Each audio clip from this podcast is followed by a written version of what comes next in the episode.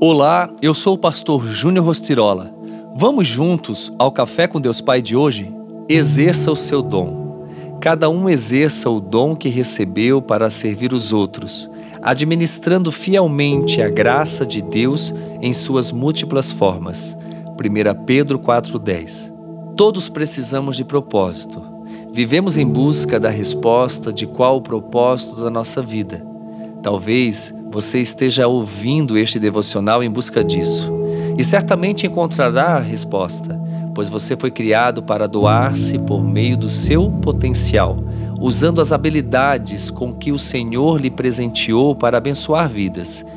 Isso é ministério, serviço vocacionado em favor do próximo. Quando Jesus se dispôs a lavar os pés dos discípulos, Pedro tentou impedi-lo de lavar os seus pés. Mas Jesus lhe respondeu que naquele momento ele não compreenderia, mas que no futuro entenderia o significado.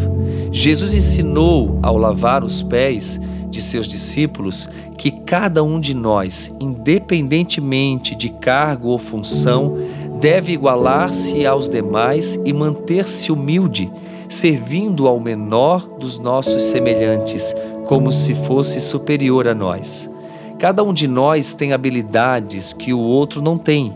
Você sabe coisas e tem capacidades que eu não tenho, assim como eu tenho capacidades e sei coisas que você não sabe.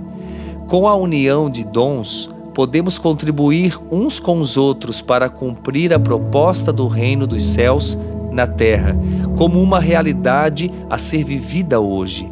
Na igreja que pastoreio, aprendi algo que procuro ensinar.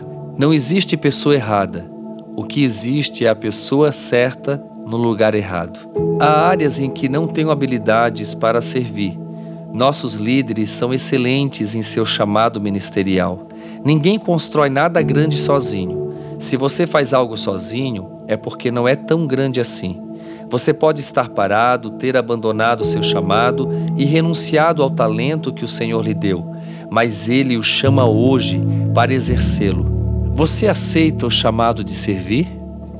Pense nisso. E a frase do dia diz: fazer algo extraordinário não depende de uma só pessoa. Que Deus abençoe seu dia.